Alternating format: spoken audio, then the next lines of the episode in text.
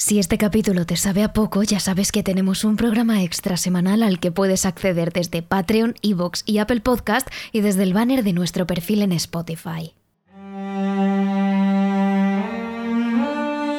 ¿Puede un lugar traer la muerte a todos aquellos que lo pisan? ¿Puede una vivienda acabar con la vida de aquellos que la adquieren?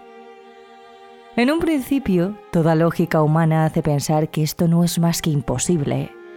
Pero una antigua edificación veneciana parece ser la excepción que confirma la regla. Todo aquel que compra el Palacio Cadario, muy cerca del Gran Canal de Venecia, acaba sufriendo una terrible desgracia, muriendo en extrañas circunstancias o en crímenes violentos y en el peor de los casos, quitándose su propia vida. Ejemplos hay muchos. Un rico comerciante del siglo XV, un multimillonario estadounidense e incluso dos miembros de la conocidísima banda de rock The Who. Hoy, en Terrores Nocturnos, Cadario, el palacio maldito de Venecia, que quita la vida de todo aquel que lo compra. Terrores Nocturnos con Emma Entrena y Silvia Ortiz.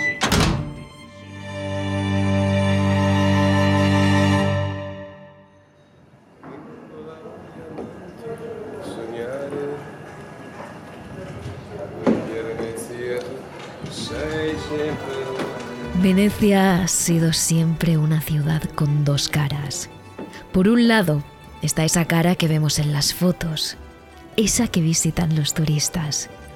Una gran ciudad rodeada de canales, surcados por románticas góndolas. Es la ciudad de los puentes por los que uno puede transitar para perderse en una combinación de edificios renacentistas y pequeños negocios de artesanía y librería al pie de los canales.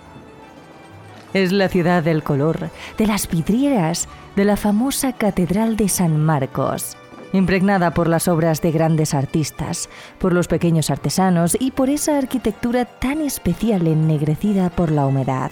Y por supuesto, es la ciudad de las máscaras, donde se celebra el carnaval más misterioso y opulento del mundo.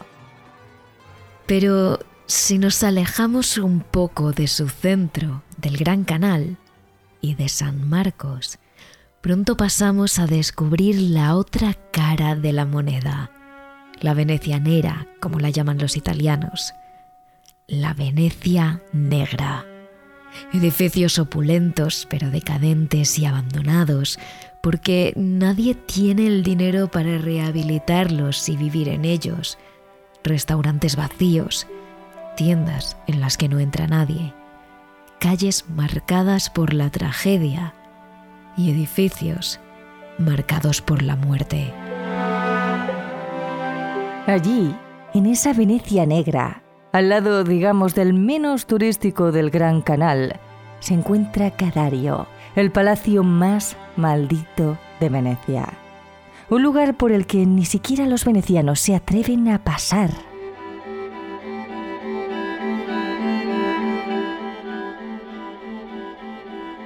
Describir con exactitud el Palacio de Cadario es casi imposible.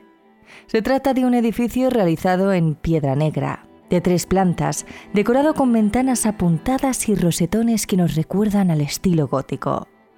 Sus columnas y sus múltiples chimeneas parecen hacerlo aún más alto, aunque lo que de verdad llama la atención es su enorme jardín central, adornado con grotescas caras que parecen demoníacas y lo que lo distingue del resto de edificios de la zona.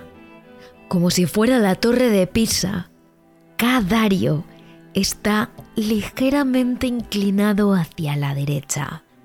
Quizás por esto, o quizás por la macabra historia que esconde entre sus paredes de piedra, el pintor impresionista Claude Monet decidiera pintarlo. Pero nosotras, desde luego, nos centraremos en su historia más negra y misteriosa, la mayoría de las personas que han comprado este palacio entre 1489 y 1992 han sufrido terribles tragedias.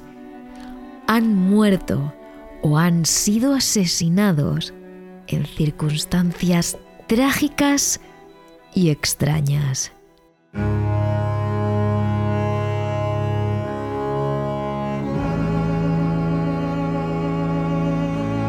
La historia de Cadario comienza con la del rico comerciante Giovanni Dario, en la primera mitad del siglo XV.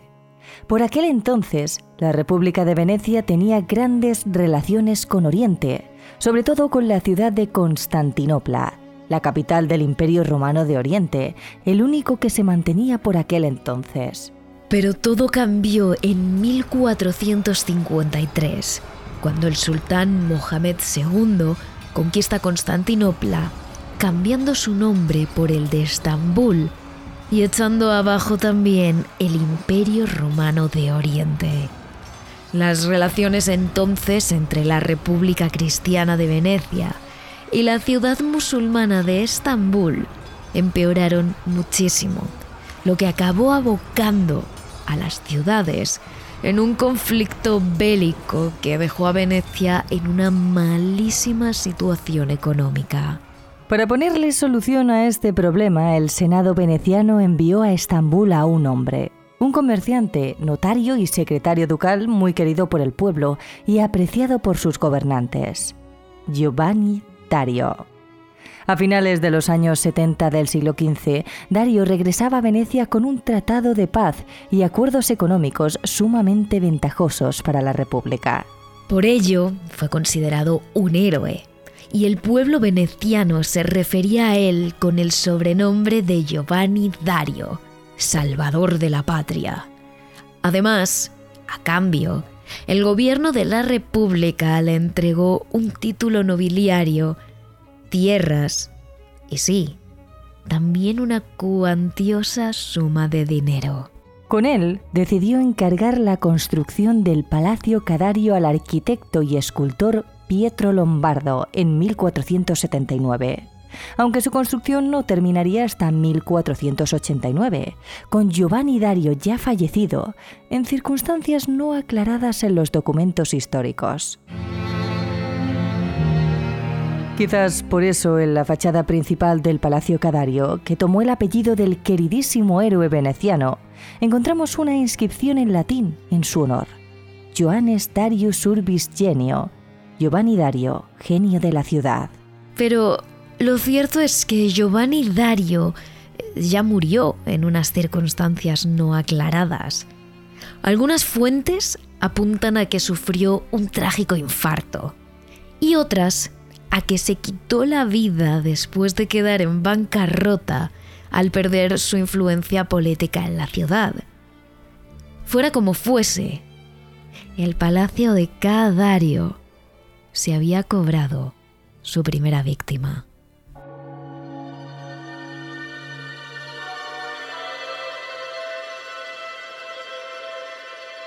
Con Giovanni Dario muerto, el palacio pasa a manos de su hija Marieta, una joven dulce, bondadosa y culta, también muy querida por el pueblo, que ya se había casado con Vicenzo Barbaro, un hombre rico y poderoso, aunque de un carácter difícil.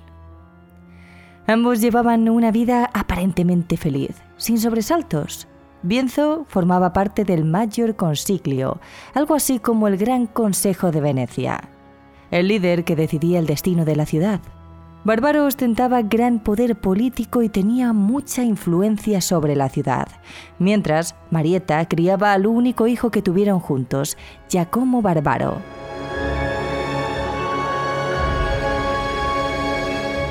Pero todo cambió cuando se mudaron juntos al palacio de Cadario. A Vincenzo le echan del mayor consiglio, pierde todo su poder político y con él buena parte de su poder económico. Toda su fortuna se ve reducida a cero. Esto hace que se endeude más de lo que se puede permitir y que acabe pidiendo préstamos a usureros y a gente de mala vida. Al final, Vincenzo Bárbaro acaba apuñalado por un ajuste de cuentas en el propio Cadario. El hijo de Marieta y Vicenzo, Giacomo, muere en 1542 en una emboscada en la isla de Candia mientras llevaba a cabo una misión militar. Y a causa de todas estas muertes repentinas, su padre, su marido y su hijo, Marieta muere literalmente de pena. No se sabe si fallece a causa de un problema del corazón provocado por el estrés o si se quita la vida ya que las circunstancias de su muerte nunca han sido realmente aclaradas. Pero lo cierto es que para el año 1542, todos los que han sido dueños o han vivido en el Palacio Cadario han muerto en extrañas circunstancias.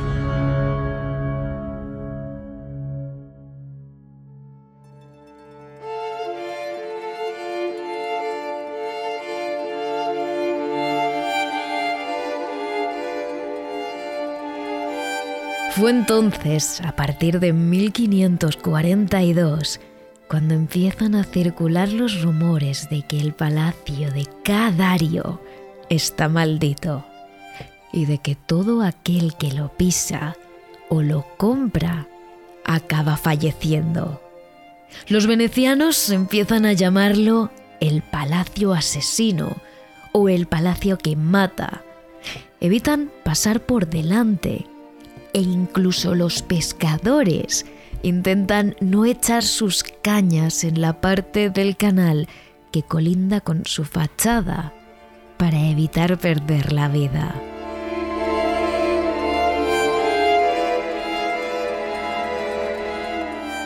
Es entonces cuando los venecianos comienzan a teorizar. ¿Por qué está Cadario maldito? Algunos sostenían que el palacio fue construido sobre un cementerio de los templarios, una famosa orden de monjes guerreros. Otros aseguraban que el palacio estaba construido sobre una línea ley o sobre un cruce de energía negativa y que eso había impregnado las enormes estancias de mármol del lugar. Y otros, los más ancianos, Decían que en ese mismo terreno, antes de que se construyera el Palacio Cadario, había un edificio en el que se llevaban a cabo cosas horribles y malvadas. Desde asesinatos y torturas, pasando por rituales satánicos y hasta robos de bebés. Por supuesto, nunca se ha llegado a comprobar vía fuentes históricas si alguna de estas leyendas, o quizás todas, son ciertas pero para muchos ciudadanos de la época lo eran. En lo que todos se pusieron de acuerdo una vez toda la familia Dario murió en ese palacio es en que los espíritus de todos ellos vagaban por la propiedad. Y los venecianos, muy supersticiosos con este tema en la época, estaban convencidos de que cualquiera que comprara el palacio o que habitara en él sufriría la ira de esos fantasmas. Por eso ellos mismos ni siquiera pasaban por delante. Sin embargo, lo más curioso es que en aquella fecha, en 1541, una nueva inscripción apareció grabada en Cadario. Se trataba de un anagrama que recuperaba las letras de la inscripción original para escribir esto. Subruina insidiosa género, lo que podríamos traducir algo así como fui creado sobre la ruina insidiosa.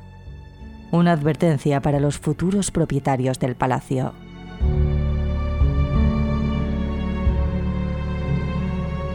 Durante los siguientes siglos se le pierde la pista a los propietarios de Cadario.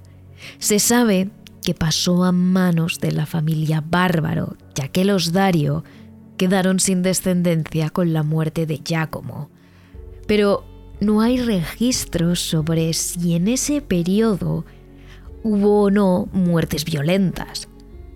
Lo que sí se sabe es que la superstición sobre el palacio asesino seguía en pie y que pocos venecianos se atrevían a pasar por delante.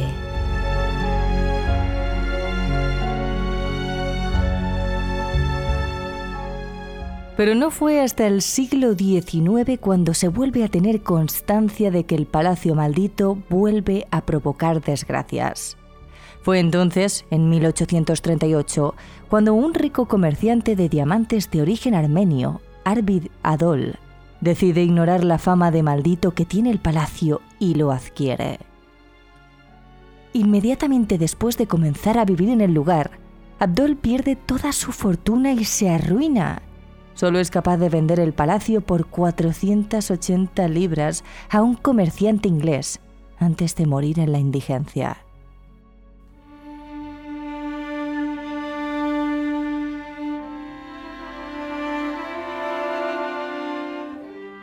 Ese comerciante era nada más y nada menos que el inglés Radon Brown, un hombre conocido por su gran fortuna que sin embargo perdió en tan solo cuatro años de vida en Cadario.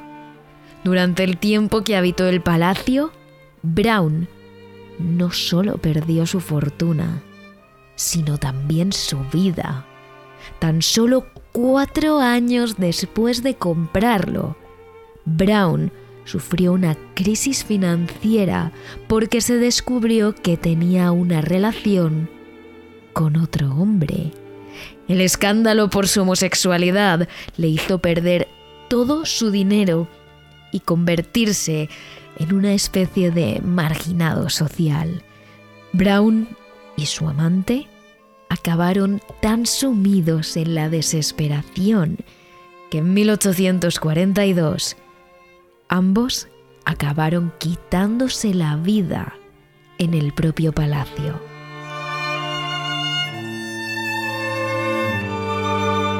De hecho, caer en la ruina parece otro de los denominadores comunes de los dueños de Cadario.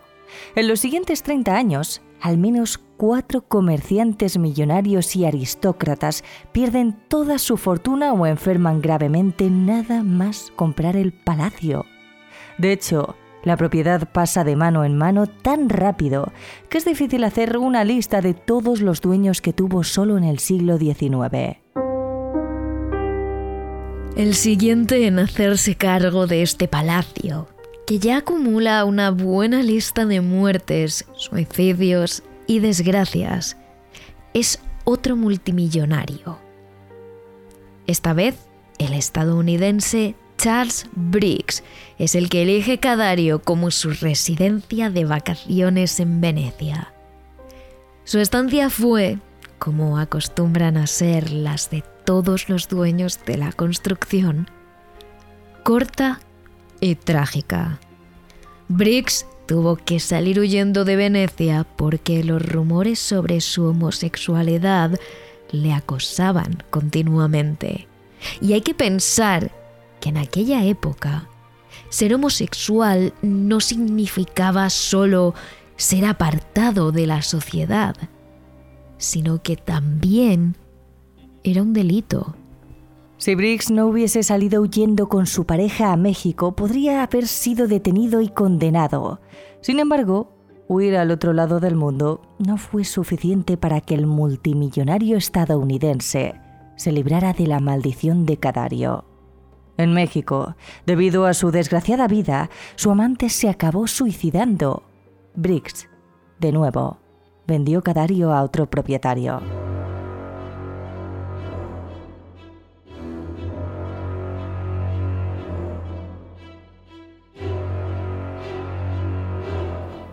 Para los años 70, el Palacio de Cadario se había ganado a pulso su fama de maldito.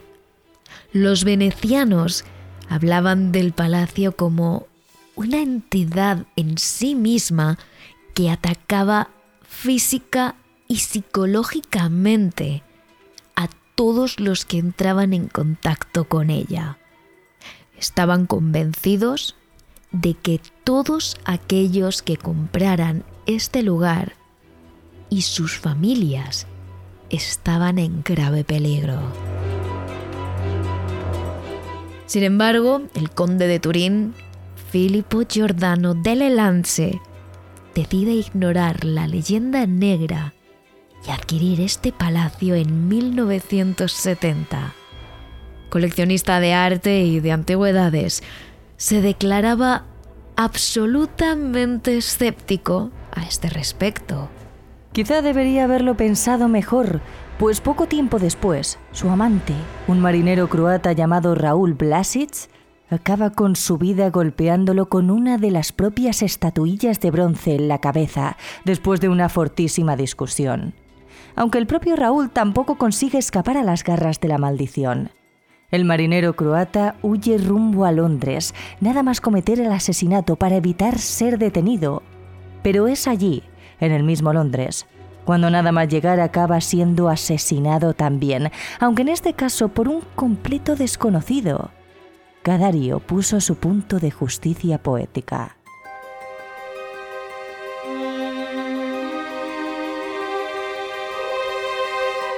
Sin embargo, sin duda, el propietario del que hablaremos a continuación es el más célebre no solo por su posición, sino porque es el único que confirma abiertamente el hecho de que dentro de cada área hay una ingente cantidad de fantasmas y de entes sobrenaturales.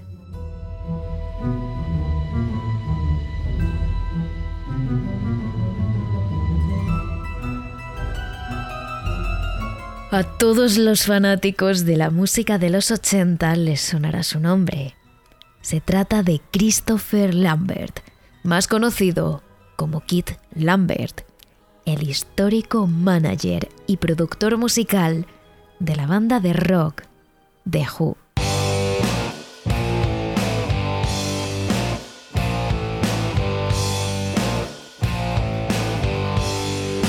Y parece que todo su éxito comenzó a ensombrecer en cuanto compró el palacio Cadario.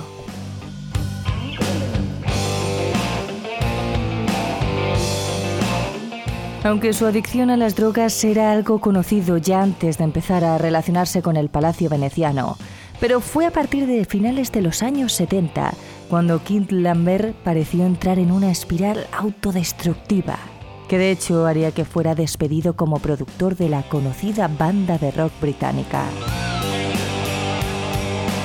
Su excesiva adicción a la droga atraería la atención de la policía, llegando a ser arrestado y acusado de delitos relacionados con la droga, con lo que su fortuna quedó muy limitada a cambio de no ir a la cárcel. Aún así, Kit Lambert evitaba dormir en Cadario.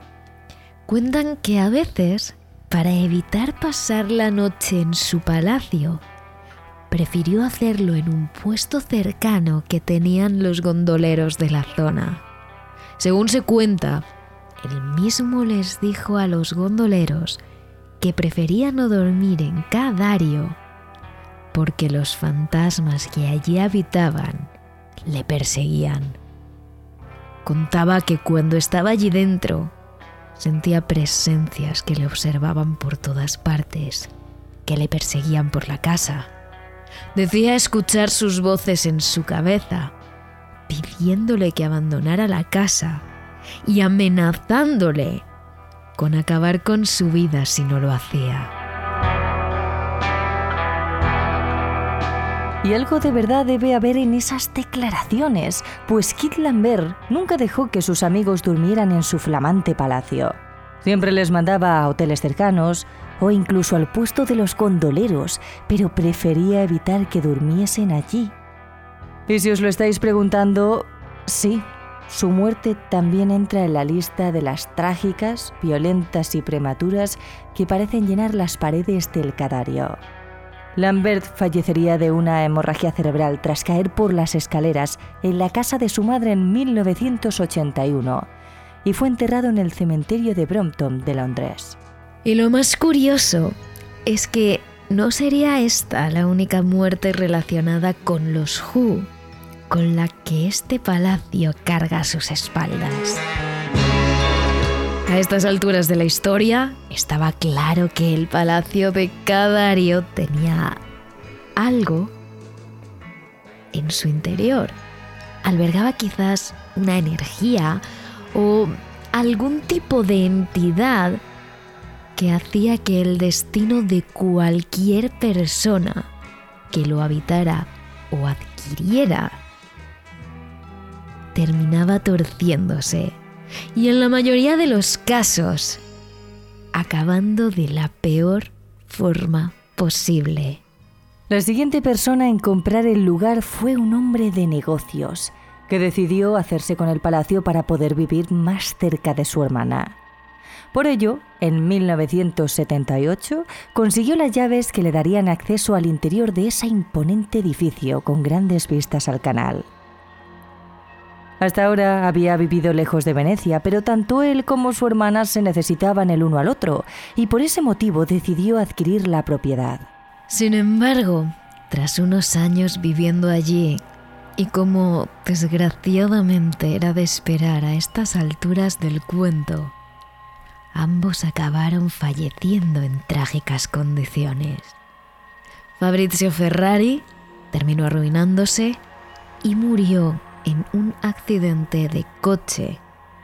O eso parece, ya que no hubo ningún testigo que viera dicho accidente y la policía, al encontrarse el cuerpo del hombre dentro del vehículo estampado contra un muro, supuso que había sido culpa del conductor. Al enterarse de lo sucedido, la hermana cayó en una profunda depresión que terminó de la peor forma posible. No mucho tiempo después apareció desnuda y muerta en un descampado. Hubo quienes llegaron a pensar que quizá la muerte de ambos hermanos tenían un mismo culpable, pero más allá de las teorías, lo que consiguió este terrible final es que una vez más las miradas fueran a parar al antiguo palacio, haciendo crecer a su vez la terrible leyenda que lo rodea.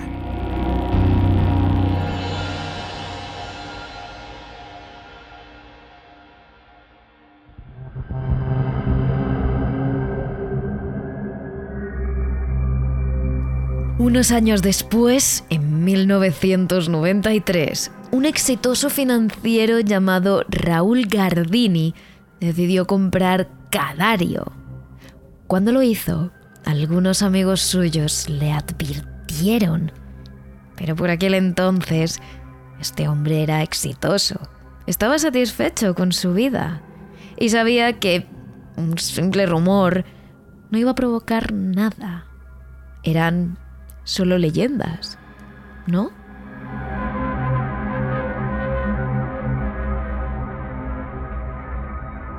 Pero no mucho tiempo después, todo a su alrededor empezó a torcerse. El trabajo, problemas en la familia, sin amigos, sin pareja. Lo peor fue cuando las malas condiciones laborales le empezaron a afectar al dinero. La desesperación de Raúl fue creciendo en silencio y llegó un momento en el que todo en su cabeza estalló y decidió hacerlo. Decidió poner fin a ese infierno. Así fue como no mucho tiempo después se encontraron al financiero sin vida bajo circunstancias desconocidas. Se cree que se pegó un tiro tras ser acusado de corrupción por sobresueldos.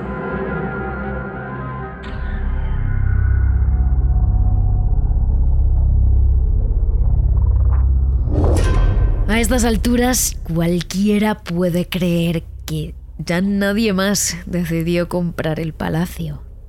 Pero no es así. De hecho, a punto estuvo de entrar en la lista de los múltiples compradores el mismísimo Woody Allen.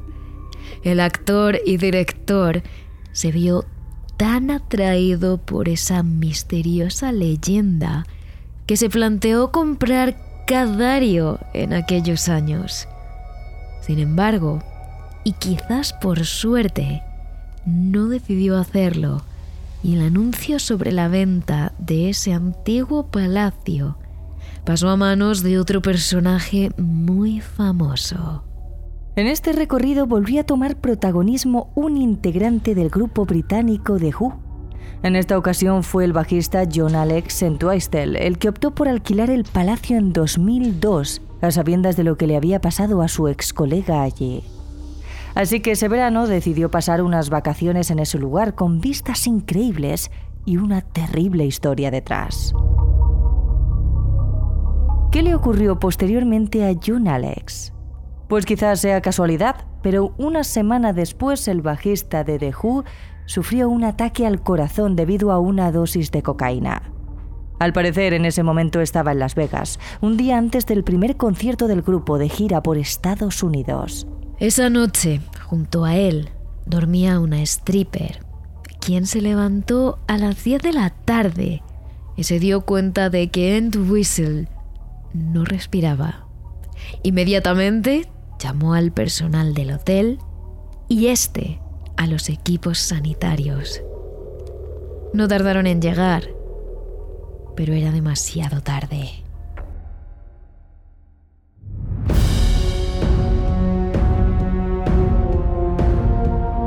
Por último, desde el año 2006, una empresa estadounidense, en representación de un comprador desconocido, adquirió el lugar y parece ser que desde entonces hasta ahora no ha pasado nada. Sin embargo, a pesar de pertenecer a alguien, ese solar jamás ha vuelto a ser habitado. ¿Quién sabe si es porque el actual dueño no quiere irse a vivir allí o porque, al igual que otras muchas personas, él también conoce la tétrica historia de aquel sitio?